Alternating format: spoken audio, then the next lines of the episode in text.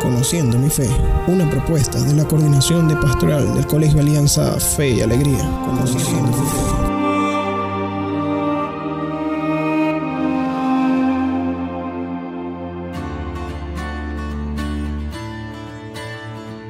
¿Quién fue Carlo Acutis? El 10 de octubre, Carlo Acutis fue reconocido como beato. Este adolescente, que vestía de jeans, zapatos de gomas y playeras, muestra que los héroes son humildes, aman al prójimo, a Dios y hacen su voluntad día a día. Nació en Londres en 1991. Sin embargo, el muchacho creció y desarrolló sus pasiones por la informática y la fe en Milán, Italia. También se debe decir que Carlo Acutis tiene familia en Venezuela, porque su abuelo llegó al país durante la Segunda Guerra Mundial. En la actualidad, solo tres parientes viven en Caracas. El milagro que llevó a la beatificación de Carlos fue el de un niño que resultó curado de una malformación congénita conocida como páncreas anular. Sin embargo, en vida, la labor de Acutis estuvo en redes sociales, en Internet, donde demostró un pequeño y gran interés por la tecnología y la informática, y tuvo facilidad para aprender sobre ello, pero decidió que debía usar todo su talento para dar gloria a Dios. Desde que era niño, Carlo Acutis sintió la necesidad de la fe y tenía la mirada vuelta a Jesús, participaba de la Santa Misa y permanecía en oración al frente del Santísimo Sacramento. Era conocido por defender a los niños en la escuela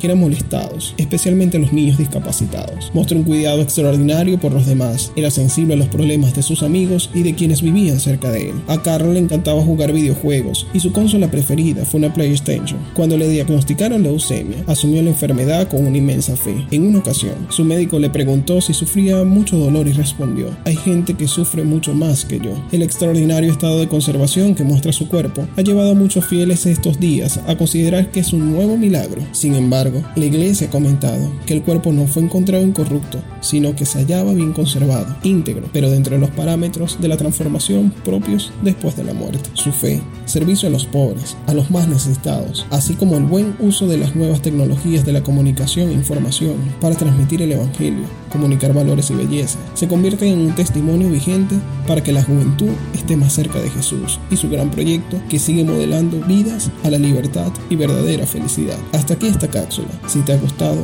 compártela. Hablo para ustedes Ricardo Rosal León y será hasta la próxima ocasión.